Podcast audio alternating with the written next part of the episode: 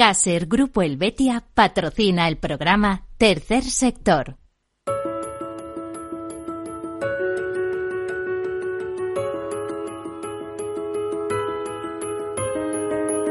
Tercer Sector, un espacio para la economía social. Un programa dirigido por Miguel Benito.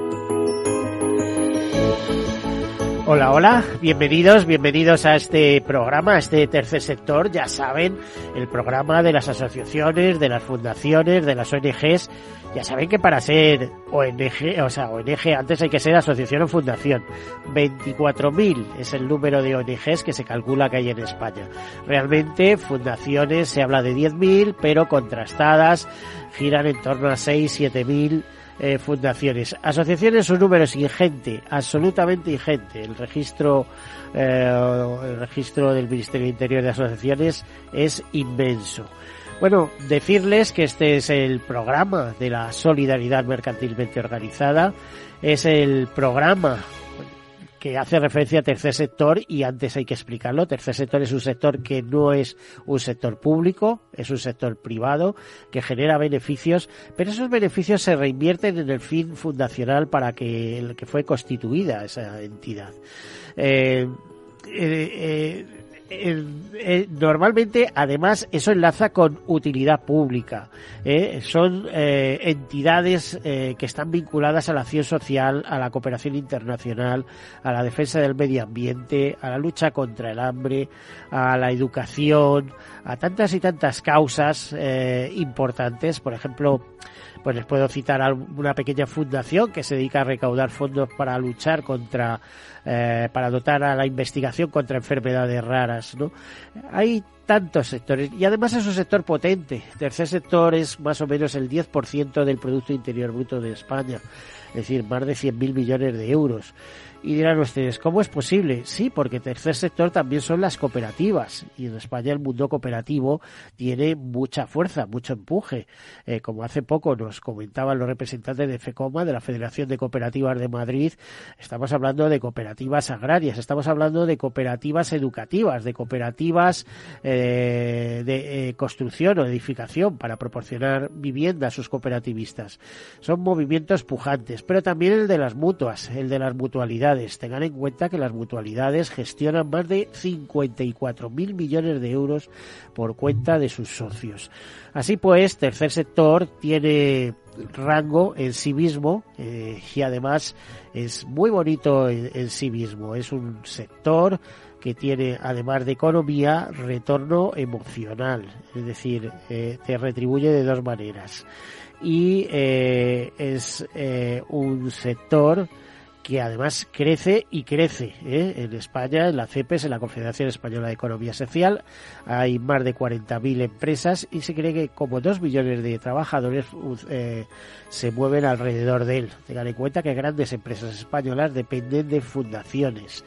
¿Eh? Es el caso del Corte Inglés o el caso de, de Mafre, etcétera, etcétera. En sus cabeceras, ¿eh? Eh, por debajo de ellas están las sociedades cotizazas, son fundaciones. ¿Y que les voy a decir de Fundación 11 y luego sus grupos, sus grupos empresariales dependientes de, la, de esa fundación? Bueno, pues hecha esta presentación de lo que es tercer sector, les comento algunas notas de actualidad y enseguida entramos en nuestro tema. Comenzamos. Aldeas Infantiles SORS e Inserta Empleo se comprometen con la inclusión sociolaboral de las personas con discapacidad. El presidente de Aldeas Infantiles SORS, Pedro Ruiz, y la secretaria general y directora de Transformación y Excelencia de Fundación 11 y secretaria y la secretaria general de Inserta Empleo, Virginia Carcedo, firmaron un convenio para fomentar la inclusión laboral de personas con discapacidad. El convenio prevé poner a disposición de aldeas infantiles son los servicios de intermediación laboral de Inserta Empleo, la realización de acciones de formación para el empleo para personas con discapacidad adecuadas a sus necesidades y la promoción de estudios sectoriales para identificar posibilidades de empleo para personas con discapacidad.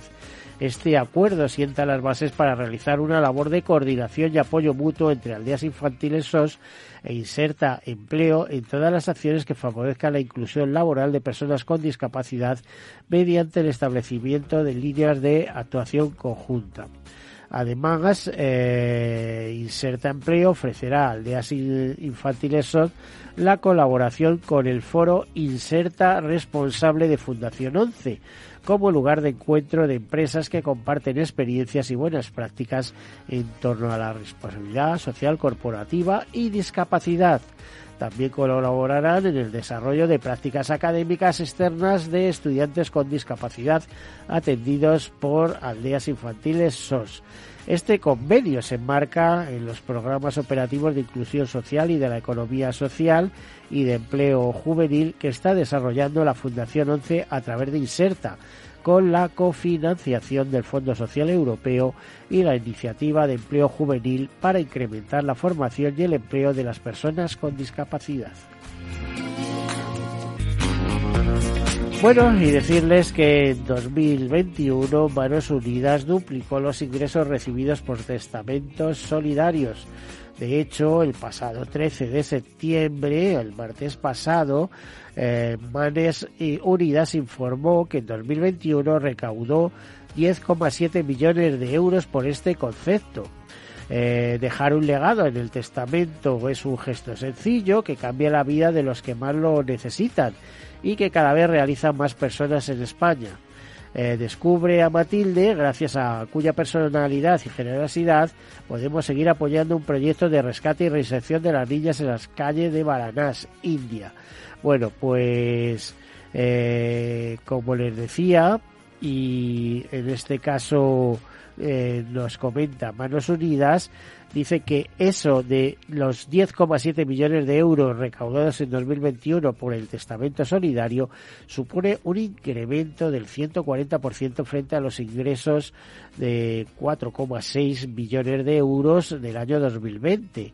Eh, la pandemia ha hecho que en los últimos años haya habido de todo y en tiempos de gran tristeza y de muchas pérdidas pues hay quien se ha acordado del dolor de los españoles y eh, se han dado estas muestras de solidaridad. Seguimos demostrando solidaridad y empatía con las personas que necesitan de nuestro apoyo, eh, comenta Alberto Mora, responsable de herencias y legados de esta ONG de la Iglesia Católica.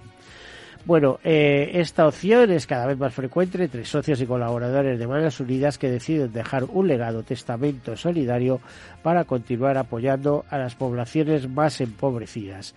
Los ingresos derivados de los testamentos solidarios representaron el 21,5% de los ingresos totales de la ONG en 2021. Y bueno, la sede de Cruz Roja alberga la muestra de carteles de prevención del siglo XX organizada por Fraternidad Muprespa y Fundación AXA. La exposición, formada por 48 reproducciones de carteles centrados en la importancia de la seguridad y la salud laboral, se vuelve a puede visitar hasta el próximo 5 eh, de octubre. Eh, la capital de la Costa del Sol acoge esta exposición de carteles de prevención del siglo XX organizada por la mutualidad eh, o la mutua de accidentes Fraternidad Muprespa y Fundación ASA, una muestra destinada a visibilizar y difundir de manera didáctica la prevención de riesgos laborales y la seguridad y salud laboral. Se trata de la segunda vez que la exposición se instala eh, en, en, la ciudad de Málaga, después de haberse podido ver en 2017 en el aeropuerto de la capital. Continuamos eh, comentando que el, pasado día 9 de septiembre se celebró el Día de la Agricultura y con este motivo eh, SEO, la Sociedad Española de Ornitología y el Fondo Mundial para la Naturaleza, World Wildlife Fund o WWF, lamentaron que el Plan Estratégico de la Agricultura Europea no fomente la necesaria transición ecológica. El pasado 31 de agosto, la Comisión Europea aprobó el Plan Estratégico de la Política Agraria Común, PEPAC, de España, ligeramente retocado a raíz de sus observaciones, pero no lo suficientemente ambicioso como para atender las demandas de la sociedad civil que fueron trasladadas a primeros de años durante la evaluación ambiental estratégica. Las organizaciones eh, SEO Life y World with Different eh, enviaron sus propuestas en el mes de mayo para la redacción de una serie de normas que han dado paso, tras examinar detalladamente a los borradores de los documentos y comprobar que, salvo tímidos avances, eh, las normas iniciales se mantenían y no se hacía prácticamente eh, caso a las reivindicaciones de las de las organizaciones ecologistas y ambientales. Bueno, pues todo esto se intentaba para alcanzar una nueva PAC en el marco del Pacto Verde Europeo en consonancia con normas como el futuro Reglamento Europeo para la reducción del uso y riesgo de plaguicidas y la norma marco para sistemas alimentarios sostenibles. La nueva PAC demandará el cumplimiento de una mínima parte de la normativa ambiental, sin reforzar realmente los actuales requisitos en materia de agua, suelo, clima y biodiversidad. Además, las normas se aplicarán solo a parte de las ayudas, dejando al margen aquellas para los sectores de las frutas y hortalizas, el vino, la apicultura y las cuantiosas inversiones con fondos de desarrollo rural, cuando todas ellas pueden tener un elevado impacto ambiental negativo. Hay que añadir que la Comisión Europea ha posibilitado que en 2023 se deroguen las obligaciones de hacer rotativos eh, los cultivos y de mantener espacios para biodiversidad. Esta última ya efectuada en 2022 sobre los barbechos. El Ministerio de Agricultura ha confirmado a la Comisión Europea la adopción de estas derogaciones en España, aunque haya abierto una consulta pública cuyo plazo acaba hoy. Bueno, al respecto tengo que decirles que esa derogación eh, también tiene otras implicaciones. Se han derogado ciertos periodos de barbecho, por ejemplo, eh, ha sido en algunos casos impulsado por el tema de la guerra de Ucrania. Dirán, ¿qué tiene que ver? Bueno, pues ante la falta de eh, de, reservas que va a haber sobre el aceite de girasol, etcétera, se ha permitido que tierras que tienen que estar en barbecho sean destinadas al cultivo de, girasol o de otros cereales, ¿no? Y en este año, en el caso de este año, ¿eh? y eh, eso ha provocado o va a tener, claro, consecuencias ecológicas que suele ocurrir en estos casos. Bueno, y otra nota de prensa, con el día 21 de septiembre, recordarles que se celebra el Día Mundial del Alzheimer. ¿eh? Y desde eh, Sanitas eh, nos recuerdan que, en este caso Fundación Sanitas, nos recuerdan que eh, dos de cada tres familiares y cuidadores de personas con Alzheimer desconocen las causas y fases de la enfermedad. Sanita realiza un estudio sobre el conocimiento del Alzheimer entre familiares y cuidadores de personas que lo padecen y el 22% de los encuestados confunden demencia con Alzheimer y un 15% desconoce que existen otros tipos de demencia.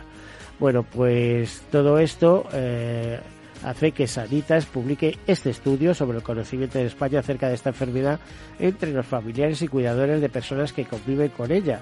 Y según se desprende de este estudio, como lo decía, pues dos de cada tres encuestados desconocen las principales fases que atraviesan las personas con esta patología, así como su origen, evolución o transmisión. Este desconocimiento, dicen en Sanitas, conlleva que el 40% de los encuestados considere que es igual eh, de complejo cuidar de la persona que lo padece en fases eh, iniciales que en todas las fases de la enfermedad, lo que implica que no conoce la importancia de eh, implicar, si valga esto, al enfermo en las decisiones sobre su cuidado, especialmente en las primeras etapas. El estudio también muestra que un 22% confunde los términos demencia y Alzheimer, mientras que un 15% desconoce que existen otros tipos de demencia.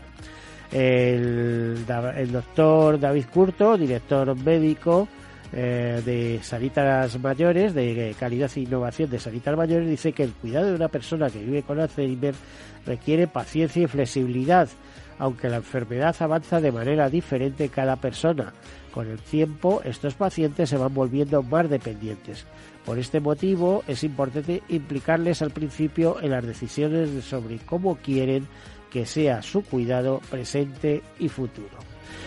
Bueno, y hasta aquí las notas de actualidad que además en este último caso enlazaban con algo que nos eh, interesa especialmente porque hay un movimiento que ahora nos explicarán exactamente qué es, ya con algunos años de trayectoria, eh, que se llama Supercuidadores. Y el responsable de esta iniciativa, con otras, eh, con otros marchamos, por supuesto, porque siempre hay detrás eh, eh, organismos potenciadores, pues se encuentra Aurelio López Barajas de la Puerta, que es uno responsable de, digamos, este tema, que es Supercuidadores, que es una iniciativa en la que tú tuviste mucho que ver, pero también la Universidad Internacional de La Rioja, ¿no? que puso en marcha esto, viendo la necesidad que hay en el campo de la dependencia de formación, de preparación,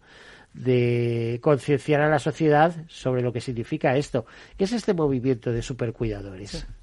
Pues nada, pues muchísimas gracias Miguel por invitarme a, participar en este programa y poder pues explicarle a la, audiencia pues qué es Supercuidadores. Bueno, lo primero era darte la bienvenida, que no te la he dado, pero bueno, creo que se dejaba y eres un poco el culpable por haberme dedicado el libro a supercuidadores sabiendo que yo también tengo que estar de cuidador, ¿no?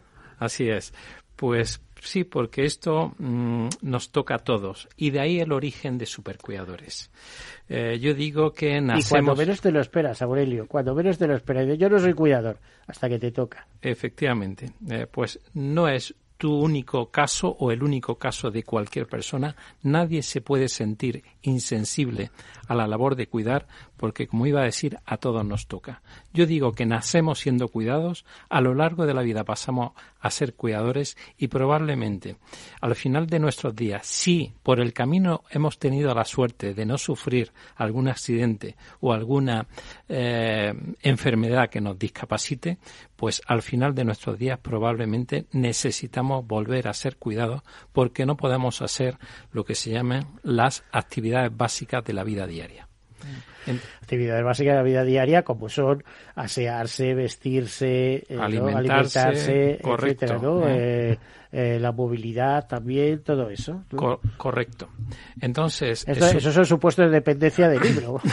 Supercuidadores nació eh, pues viendo que eh, efectivamente esto es una cosa que nos va a tocar a todos y donde eh, todavía pues hay una falta sobre todo de sensibilización y sobre todo de formación hacia la labor de cuidar. Para cuidar, yo digo que hacen falta fundamentalmente dos cosas. La primera es actitud con fe y la segunda aptitud con P. La actitud con fe pues muchas veces la tenemos la familia con el familiar que necesita nuestra ayuda porque es el familiar más cercano y es al que queremos y que por supuesto pues estamos dados dispuestos en la mayoría de los casos a dar todo nuestra capacidad por atenderlo y eh, mejorar su calidad de vida. Pero también es importantísimo la aptitud con P, los conocimientos. Has hablado antes de, del Alzheimer, que efectivamente es una demencia, es la hermana mayor, digamos, de la demencia. Para cuidar a un enfermo de Alzheimer no solamente basta con esa actitud, hace falta tener esos conocimientos y de ahí el estudio que ha reflejado antes de Sanitas en el que eh, no es igual eh, cuidar a una persona en la fase inicial de una de un Alzheimer que en la fase ya más madura. ¿Por qué? Porque los comportamientos de esa persona van variando y por tanto sus necesidades también varían y la atención que hay que suministrarle. Aurelio, ¿no es cuestión también de genética? Que hay personas que genéticamente están más preparadas para ser cuidadores que otras que dicen, bueno, si yo tengo que cuidar a vamos a poner un ejemplo, a mi mujer en silla de ruedas o no sé qué, pues, pues conmigo que no cuenten, vamos, yo no tengo paciencia para eso, etcétera. No hay, eh, tú lo has dicho, actitud con P y con C. Pero ¿no hay también predisposición a estas cosas? Yo, que, yo más que genética diría cultura y cultura que creo que debemos de cambiar en el sentido de que el sector de los cuidados es un sector feminizado Es un sector donde ahora mismo, pues aproximadamente el 85% de las, eh, los cuidadores o cuidadoras familiares y también casi profesionales, es decir, aquellos que trabajan en residencias de mayores, en empresas de atención domiciliaria, en teleasistencia, es eh, personal femenino. Y yo que creo que esta cultura hay que cambiarla porque eh, nos toca a todos y, y esto es indiferente al sexo que cada uno tenga. Tan, eh, la labor de cuidar es tan de los hombres como de las mujeres. Y yo creo que ya en la sociedad pues se va impulsando ese cambio, aunque la realidad y las estadísticas todavía muestran que la labor de cuidar es fundamentalmente eh, realizada por mujeres. De aquí que el libro que has mencionado, que hemos sacado, Supercuidadores sí, que es y Supercuidadoras, además, ¿no? sí, es un libro que relata la, la vivencia de 200 personas que desde luego les animo a que lean porque es un libro lleno de Pero a ver, a ver, a valores. ver, dices que esto, que eh, las personas que están cuidando en estos momentos, que se lean el libro, entre otras cosas, por un lado para sentirse acompañadas, por otro para sentirse identificadas y por otro para decir, al final, qué suerte tengo, ¿no? Que hay casos peores. Pues efectivamente, se van a poder sentir identificadas y pues se van a poder decir, oye, efectivamente hay otras situaciones mm, más duras que las que me ha tocado a mí vivir. A ver, a ver si va a ser esto como decía mi suegra, eh, vale, con la anécdota, que decía que no te mande Dios todo el dolor que puedas soportar, por ejemplo, ¿no? Eh, pues lo mismo, el tema de cuidados, que nos quejamos, oh, es que tengo una cantidad de trabajo, no sé, bueno, pero Sí. es que siempre puede ser peor. ¿no? Pues efectivamente, leyendo relatos puedes ver que hay situaciones que eh, nos pueden superar a lo que creemos que podamos eh, eh, resistir o aguantar. Oye, y a- la formación es fundamental en esto, aunque no estamos muy acostumbrados a recibir formación como cuidador, pero también el pedir ayuda. Realmente eh, hay una ayuda por parte de las administraciones, etcétera, etcétera, cuando eh, un cuidador necesita que, eh, que alguien le apoye, por ejemplo, en su domicilio, porque en muchos casos estos eh, no son cuidados en residencias, sino, sino que yo creo que la, gran mayoría de los cuidados se dispensan en, en domicilios. Sí, sí, efectivamente, todas las administraciones, el área de servicios sociales, tienen una serie de ayudas para las familias, para aquellas eh, familias que tengan alguna persona dependiente, ya sea por motivos de edad, eh, que es eh, el caso más numeroso, es decir, como hemos dicho antes, pues eh, la vejez produce dependencia porque no puede, se puede realizar las actividades básicas de la vida diaria por un tema de evolución natural. Una persona pues con 80, 90, incluso 100 años, que, ya cada vez el periodo eh, el envejecimiento de la población pues cada vez es eh, más longevo. Las personas somos cada vez más longevas. La edad media ahora mismo está eh, casi ya en 84 años. ¿eh? Y, eh, y la dependencia va muy relacionada con la edad.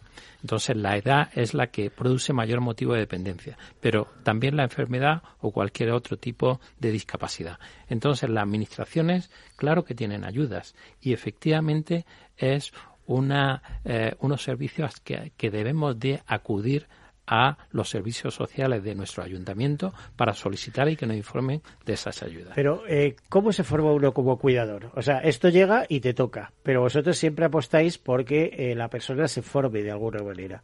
Entre otras cosas, para estar hasta preparado psicológicamente para lo que va a tener que aguantar, ¿no? Que lo hará con gusto, pero es muy cansada, es una tarea muy cansada, como todos sabemos. Efectivamente, es una tarea durísima y que, como he dicho antes, hace falta actitud y aptitud, conocimiento. La formación, pues la formación va desde primero información, información especializada, como puede ser el caso que ya hemos comentado, de saber pedir ayuda, tanto a las administraciones, pero saber pedir ayuda también a los que te rodean, a la familia que te rodea.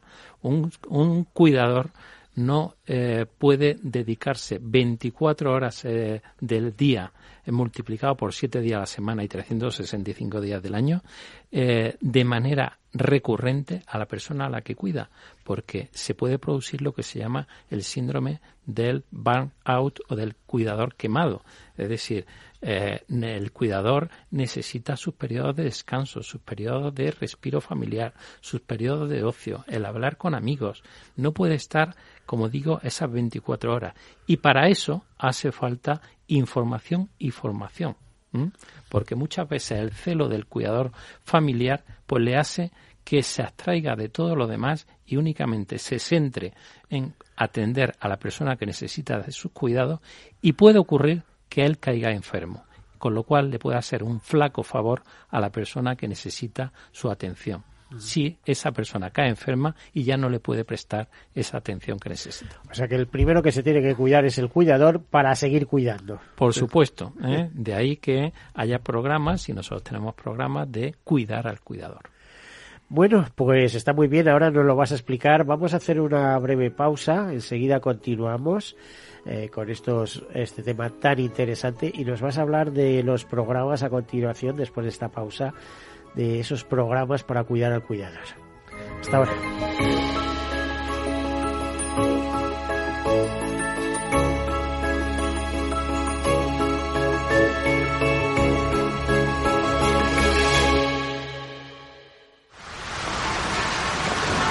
¿Has vuelto a los atascos? forma parte de la vida de Madrid y esa vida va aparejado con atasco. Realmente el atasco que te absorbe la energía es el de la entrada a trabajar o cuando llegas tarde a una reunión o cuando vas a dejar a tu hijo en el colegio y va a perder va a perderse la primera hora de clase. Cuando vengas a Madrid, chulona mí. Reconduce tus números. Voy a ser temperatriz de lavapiés. Desatasca tus inversiones. Y alfombrarte con claveles la gran. Recalibra tus cuentas.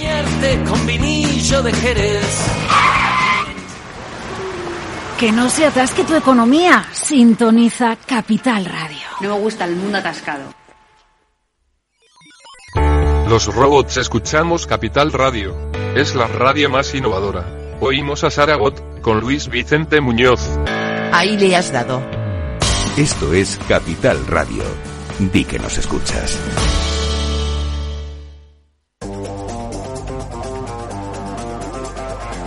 Hoy estás aquí y mañana en cualquier parte.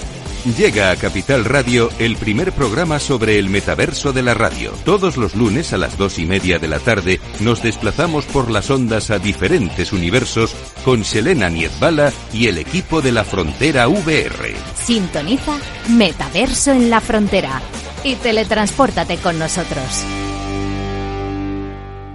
Tercer sector, un espacio para la economía social un programa dirigido por Miguel Benito.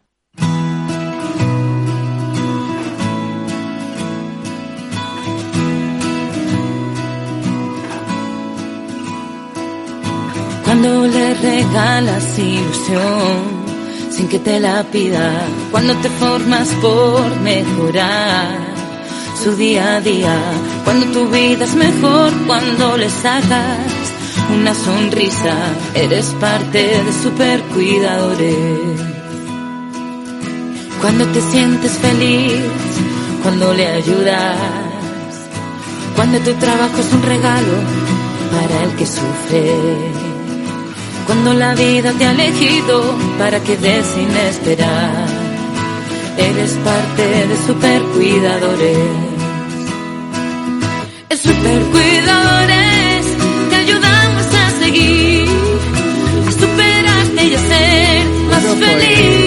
como pueden ver, super cuidadores hasta con canción propia.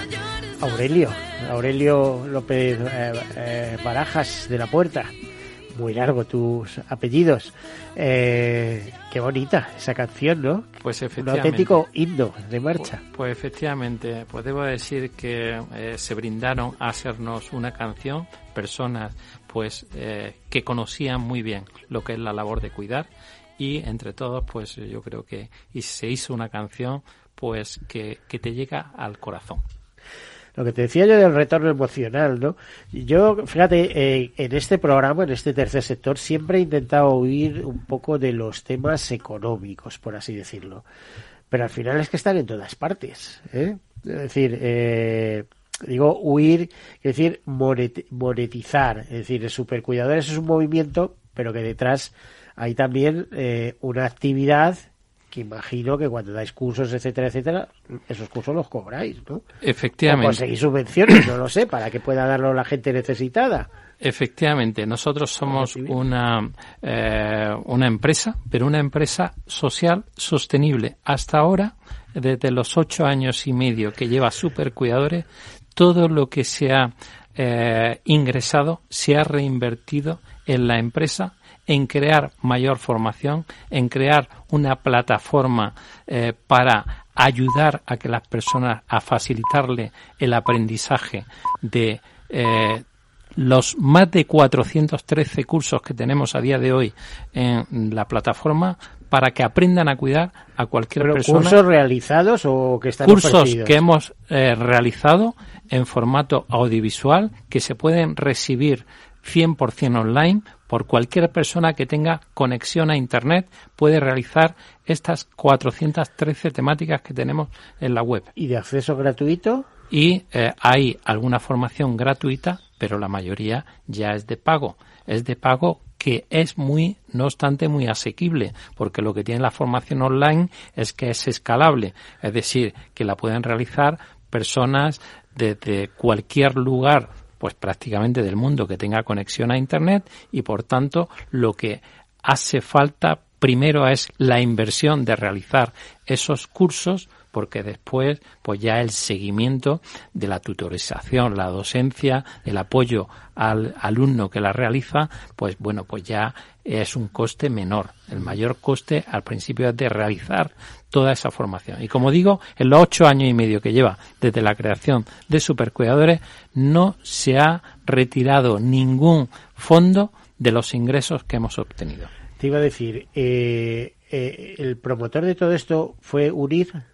No, el promotor, el socio fundador. Eh, ha sido tú. He sido Eso yo. me consta, pero ¿Eh? y además partiendo de una situación personal de cuidador eh, que dijiste esto se puede elevar a la altura de negocio. Sí. imagino que cuando tenías disponibilidad, ¿no? Sí, es decir, que UNIR efectivamente, Supercuidadores nace con el apoyo de la Fundación UNIR eh, y donde y en Supercuidadores pues tiene una participación minoritaria el grupo UNIR, que hoy es el grupo Proeduca, y yo tengo eh, particularmente la participación mayoritaria porque llevo ocho años y medio dedicado en cuerpo y alma a sacar adelante este proyecto que es un proyecto social, pero que hay que hacerlo sostenible precisamente para garantizar la viabilidad que de que le podamos seguir ofreciendo ayuda a todos aquellos cuidadores, a todas aquellas personas mayores, enfermas, discapacitados, dependientes, que necesitan unos servicios y unos cuidados de calidad. Bueno, y esto se plasma en mucha formación, en toda la información posible y en otras cosas quizá más lúdicas. Por ejemplo, premios, que creo que estáis ante una nueva convocatoria de premios. ¿Cuál es la historia de esos premios de supercuidadores? Pues la historia es, nacieron, ahora se va a celebrar la octava edición de los premios, es decir, vamos a, a, a, a los ocho años desde la creación, prácticamente una vez que fundamos Supercuidadores, en aras a darle visibilidad al sector, pues organizamos los premios Supercuidadores. Premios supercuidadores que ya tienen un alto reconocimiento. De ahí que en esta edición los premios supercuidadores gozan de la eh, presidencia de honor de Su Majestad de los Reyes de España y la presidenta de la Comunidad de Madrid nos ha brindado sus instalaciones, la Real Casa de Correos de Madrid, de la Puerta del Sol, para que celebramos, celebremos el acto de entrega el día 25 de octubre a la una de la tarde en eh, la Real Casa de Correos y muy probablemente con la asistencia de la presidenta.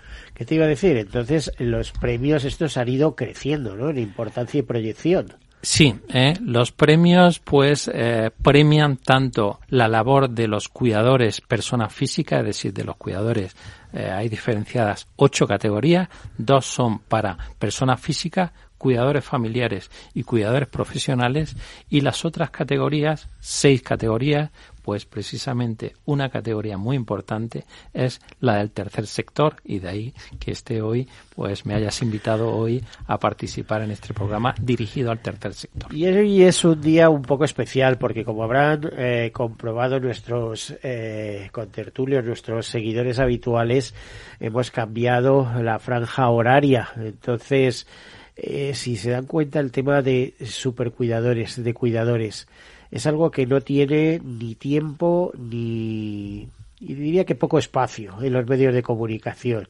¿no? No tiene eh, tiene mucho recorrido y sin embargo gusta poco hablar de este tema, porque quizás sea un tema hasta cierto punto triste, ¿no? Aunque de, de todos modos las ONGs al final lo que hacen es cuidar de los demás, igual que muchas fundaciones, etcétera. Efectivamente, es decir, el tercer sector por, es economía de personas para las personas. Es efectivamente el sector por excelencia de eh, los cuidados. ¿eh? Es decir, que el objetivo del tercer sector es un objetivo de mejora del bienestar social en general. Entonces, tanto las asociaciones como las fundaciones como la ONG, pues tienen unos objetivos que están muy alineados con el objetivo de supercuidadores, que es ayudar a aquellos personas vulnerables por razón de edad, enfermedad, discapacidad o cualquier otro tipo de dependencia a que reciban unos cuidados de calidad y por tanto para eso es muy importante que aquellas personas que los cuidan de manera directa estén bien cualificados, bien formados para prestar esa atención. Eh, a ver, Aurelio, ¿qué eh, significarías en esta trayectoria de estos ocho años? ¿Qué hitos podrías decir? Creo que en esa trayectoria de ocho años eh, y qué retos se han ido cumpliendo, qué objetivos. Bien, pues eh, nosotros lo que hemos ido es eh, ampliando y visibilizando más la labor del cuidador. Ese es el objetivo de supercuidadores, visibilizar, dignificar y profesionalizar la figura del cuidador para mejorar tanto su calidad de vida y estamos hablando de que en España pues puede haber alrededor de dos millones y medio de cuidadores entre cuidadores familiares y cuidadores profesionales, tanto para mejorar esa calidad de vida de esas dos millones y medio como la calidad de vida de las personas a las que cuidan, que estaríamos hablando de alrededor de también eh, más de dos, tres millones de personas el cuidador eh, profesional del cuidador familiar tiene que tener una formación distinta. Sí, el cuidador profesional, es decir, aquel que trabaja en residencias de mayores, en centros de discapacidad, en empresas de atención domiciliaria, en empresas de teleasistencia, pues necesita una formación que está arreglada, que son los certificados de profesionalidad en atención sociosanitaria a personas dependientes. Son certificados, son un curso de alrededor de 450 horas, incluyendo 70 horas, eh, 80 horas de prácticas, eh, que eh, lo pueden realizar cualquier persona que tenga la ESO o titulación equivalente y que es un curso que prácticamente le va a proporcionar trabajo de por vida porque eh, la demanda que hay de personal cualificado para cuidar en estos centros, como digo, en residencia de mayores, en empresa de atención domiciliaria, en teleasistencia, es muy superior a la oferta. Con lo cual digo yo a todas las personas que vienen que es una inversión fantástica. En cinco meses puede obtener esta titulación con un coste de poco más de mil euros y te vas a garantizar tener trabajo de por vida. De todos modos, hay que tener en cuenta que es un trabajo muy comprometido. Es un trabajo duro. O sea, requiere mucho compromiso personal. Efectivamente. Y por eso, pues, eh, pues la administración, pues, eh, reguló la formación necesaria. Porque para cuidar y cuidar bien hace falta estar preparado.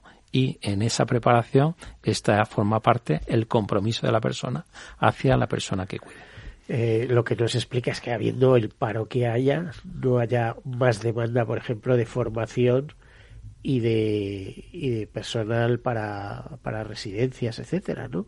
Efectivamente, hoy he estado hablando con el director de recursos humanos de un gran grupo eh, residencial y eh, no se explicaba cómo teniendo más de 3 millones de personas parados sea difícil encontrar a personas que quieran formarse como he dicho, con una formación de cinco meses y solamente se requiere haber estudiado hasta los 16 años y se le garantiza un trabajo prácticamente de por vida. Efectivamente, ahí es nuestra labor también el eh, visibilizar esta eh, labor para que se dignifique y se reconozca por la sociedad, porque hasta ahora está poco reconocida y de ahí que no sea, no tenga mucho atractivo para muchas personas y que eh, haya esa carencia de profesionales.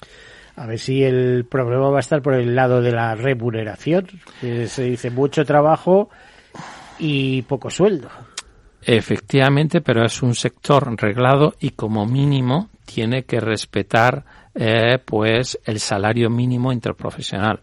Así es, ¿eh? Eh, y lo reconoce todo el sector eh, mm, eh, de los servicios sociales. Es un sector que no está suficientemente pagado para el esfuerzo que se realiza, porque tiene que ser un esfuerzo tanto como se de tener cualidades mm, de conocimiento que son las hard skill como las soft skill para un, para un cuidador tan importante es saber movilizar a un enfermo como, como, como comunicarse de manera adecuada, tener empatía con la persona a la que cuida. Y, por tanto, se requiere esa complementariedad de formación, tanto en hard skill como en soft skill. Sí, que pensabas, fíjate que empiezas eh, comentando que, bueno, a partir de 16 años con la ESO y demás, pero vamos, a mí me da impresión que habría que pedir carrera y máster para hacer ese tipo de trabajo ¿eh? y después estudios especializados para manejo de otras personas, dado lo delicado que es eso. Sí, efectivamente, de ahí que nosotros pues hayamos creado, como dije anteriormente, hasta 413 temáticas formativas. Los certificados de profesionalidad en atención sociosanitaria de personas dependientes pues da una formación genérica, pero después no es igual eh, cuidar a una persona con Alzheimer que a una persona con ELA, con cáncer o con, o con Parkinson, por poner estos ejemplos. ¿Cuándo surge la idea de hacer el libro este de supercuidadores? Pues nació el año pasado, eh, durante todo el 2021 estuvimos eh, recogiendo testimonios, testimonios de personas cuidadoras, tanto familiares como profesionales, eh, que se han recogido en esta obra, que es una obra pues donde 200 personas que cuidan de otras comparten sus vivencias en relatos que yo digo que son inspiradores para la humanidad. ¿Y cómo os ponéis de contacto con ellas? Porque además hay de, todo tipo de sectores, como dices tú, cáncer, el sí, todo, ¿no? Pues precisamente por eh, los premios supercuidadores que, como decía, reconocen la labor de las personas físicas, de los cuidadores familiares y profesionales y participan en estos premios, pues enviándonos un relato, su experiencia sobre el cuidado a otra persona. ¿eh? Entonces ya teníamos eh, muchos relatos que se habían recibido en ediciones de los premios supercuidadores, nos pusimos en contacto con esas personas y les dijimos si querían participar y si querían que esos relatos se recogieran en un libro y que es un libro de ayuda ¿eh? a los millones de cuidadores que hay como decíamos al, pre, al inicio. La respuesta fue magnífica porque aquí está plasmada, ¿no? Efectivamente.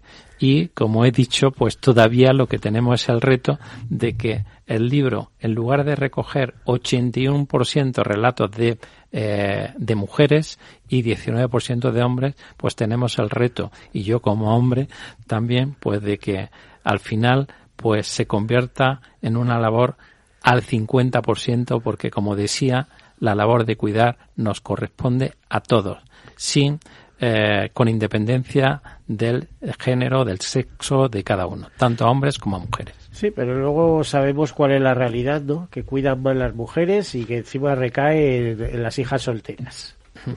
Pues también en las casadas, pero eh, las hijas solteras como si lo tuvieran asignado, el cuidado de los padres, etcétera, ¿no? Sí, pues por eso decía que esto es un cambio, pues, eh, cultural Hay que un tenemos cambio que cultural, hacer, sí, ¿eh? ¿no? Y que ya se va realizando. Se va realizando también, entre otras cosas, porque eh, supongo yo que en algún momento ese cambio cultural va acompañado de que cuiden las instituciones, ¿no? Eh, sí, pero... Sin olvidarnos de la persona, ya sabemos que si se abandona el entorno familiar, eh, eso es muy problemático. Aquí yo creo que hace falta una colaboración absolutamente, eh, primero, familia e instituciones tanto públicas como privadas, porque este sector, como, decía, como yo digo, es un sector pobre, es un sector donde siempre hay más necesidades que recursos. Pobre en ese sentido, pero yo creo que es muy rico en matices. ¿no? En matices sí, pero en lo que es desde el punto de vista puramente económico, eh, todos podemos tener en nuestro entorno cercano familiar pues una persona dependiente y sabemos los eh, recursos que necesita eh, de tipo monetario. Y muchas veces las familias no tienen disponibilidad económica para hacer frente a esas necesidades que les gustaría que se cubriesen mediante la prestación de servicios para que su persona cuidada tenga una calidad de vida adecuada. La verdad es que la dependencia, como todos sabemos, está infrafinanciada. Así es. ¿Y cómo se puede paliar esto? Porque ya sabes que hubo, por ejemplo, un movimiento, eh, eh, se convirtió en un derecho, los cuidados en la dependencia, digamos, ¿eh? tan, tan, derecho como la educación, la salud, el cuidado de la salud, las pensiones, y se abría ese cuarto derecho que era la dependencia, pero sin embargo no se le dotó de los medios necesarios. Sí. Sigue habiendo Por... recursos, escasez de recursos y bueno, no, encima además no todas las comunidades autónomas eh, caminan a la misma velocidad. Hay comunidades autónomas, eh, especialmente las pequeñas, que le han dado mucha importancia a ese tema y en cambio comunidades autónomas donde hay grandes ciudades de tipo Madrid o Barcelona, este tema está como muy atrasadito, digamos. Efectivamente, pues como he dicho, por eso decía que es un sector pobre que siempre eh, que necesita más eh, más recursos que eh, para cubrir las necesidades que tiene y por eso hace falta una colaboración público-privada eh, muy estrecha y el papel de la familia siempre va a, a seguir existiendo y es digamos el eh, al primero eh, que atiende la necesidad que tiene esa persona. Porque los procesos de dependencia, de que te den o te reconozcan una prestación por discapacidad o dependencia son procesos largos donde la administración pues puede llegar a tardar hasta dos años ¿eh?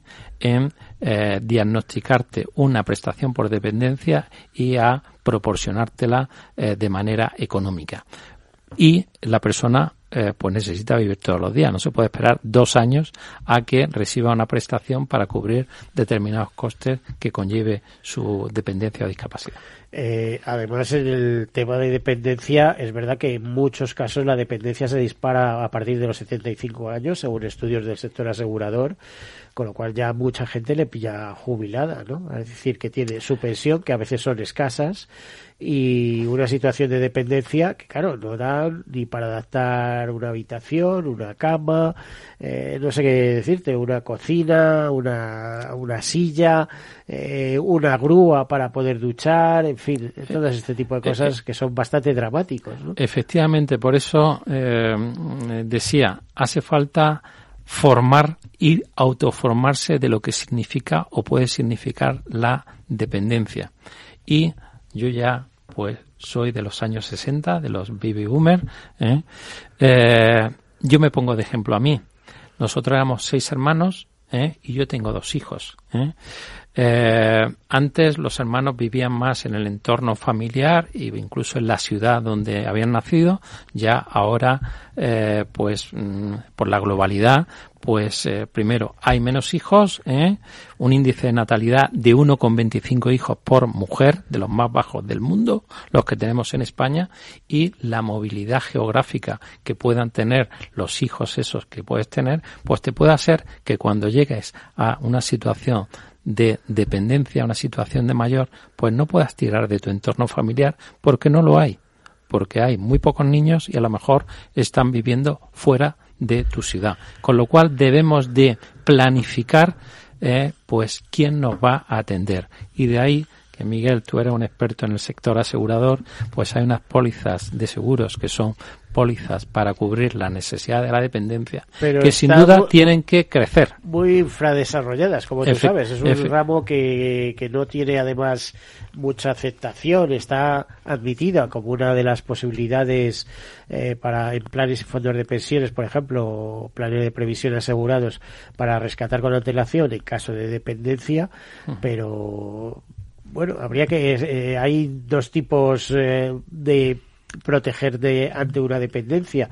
La una es la financiera, la económica, la otra es alrededor de servicios, ¿no? Servicios sanitarios, eh, servicios eh, ambulatorios, servicios de residencia si es necesario, ¿no? Sí. Esto es complicado y a ver cómo se paga todo eso si Efectivamente, pero por eso las administraciones. Por eso pues lo tenemos que prever y planificar para que cuando llegue esa situación, pues o bien tengamos recursos propios para afrontar las necesidades económicas que requiere o bien tengamos esa cobertura aseguradora que nos facilite los servicios que vamos a necesitar.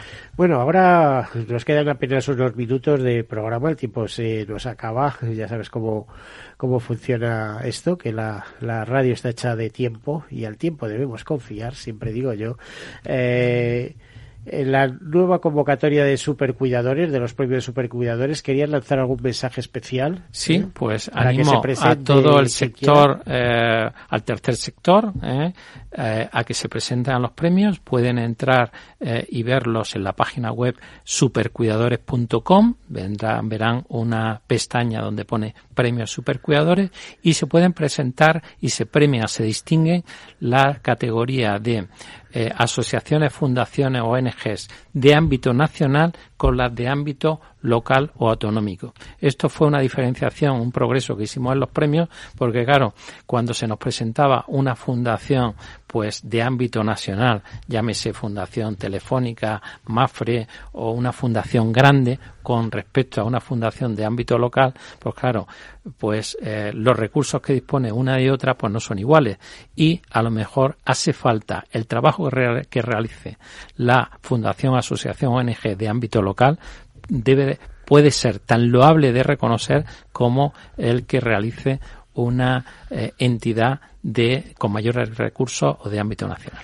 ¿Todavía hay tiempo para presentarse a esta convocatoria? Sí, eh, la fecha máxima es el 30 de septiembre para presentar la candidatura. Candidatura que no tiene que ser muy extensa, candidatura que eh, con eh, mil palabras pues se puede cubrir, se puede explicar la iniciativa, el proyecto. Mil palabras es poco más de dos folios y y, bueno, pues se puede enviar de manera en formato eh, online, todo a través de la página web y eh, el 30 es la fecha máxima.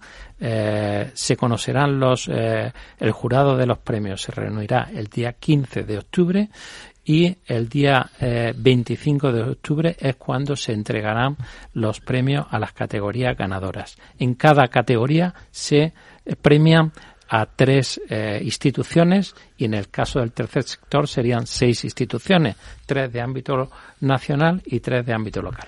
¿En qué consiste el premio? Eh, pues el premio eh, para las categorías de cuidadores familiares y profesionales hay premio en metálico de mil euros y mm, diploma y cursos de formación y para todas las otras instituciones es un trofeo realizado por una asociación eh, de discapacitados que, que realmente pues el trofeo pues es un, una y una C de supercuidadores realizado en corcho, de corcho de botella de vino, de ahí que eh, nuestro origen con la eh, con La Rioja, por la Universidad Internacional de La Rioja, y se entrega un galardón, ese galardón, se entrega un diploma y después se hace pues una, eh, una publicidad a través de nuestra web de esa acción que haya realizado la institución premiada para pues darle visibilidad. El Pues eh, estupendo. Eh, Aurelio López Barajas, muchísimas gracias por acompañarnos y explicarnos qué es todo esto de supercuidadores, el movimiento, los ocho años que lleváis adelante, las pautas, el libro que habéis lanzado, a qué os dedicáis, esos premios, a seguir alentando ¿eh? esos cuidados. Pues muchísimas gracias y muchísimas gracias por tu programa y gracias a todo el tercer sector. Nosotros nos despedimos hasta la semana que viene y sí que vamos a pedir a, a nuestro responsable de producción que vuelva a repetir para terminar, para despedirnos, ese himno de supercuidadores. Muchísimas gracias, ¿eh? hasta luego, hasta la próxima semana.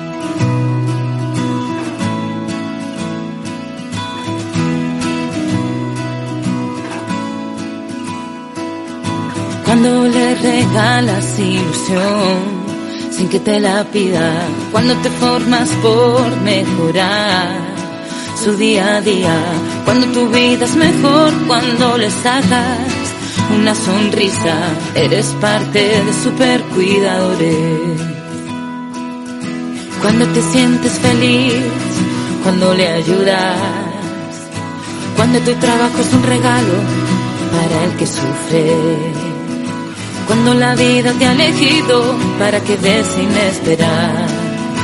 Eres parte de supercuidadores. Es supercuidadores, te ayudamos a seguir, a superarte y a ser más feliz. Es supercuidadores,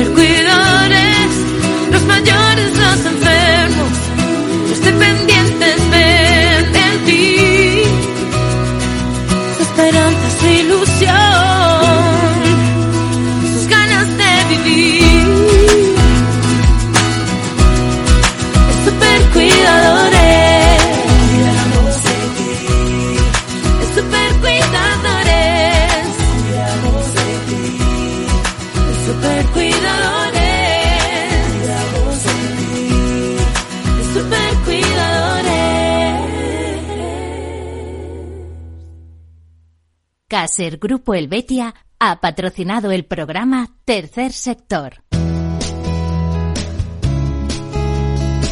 Capital Radio, Música y Mercados.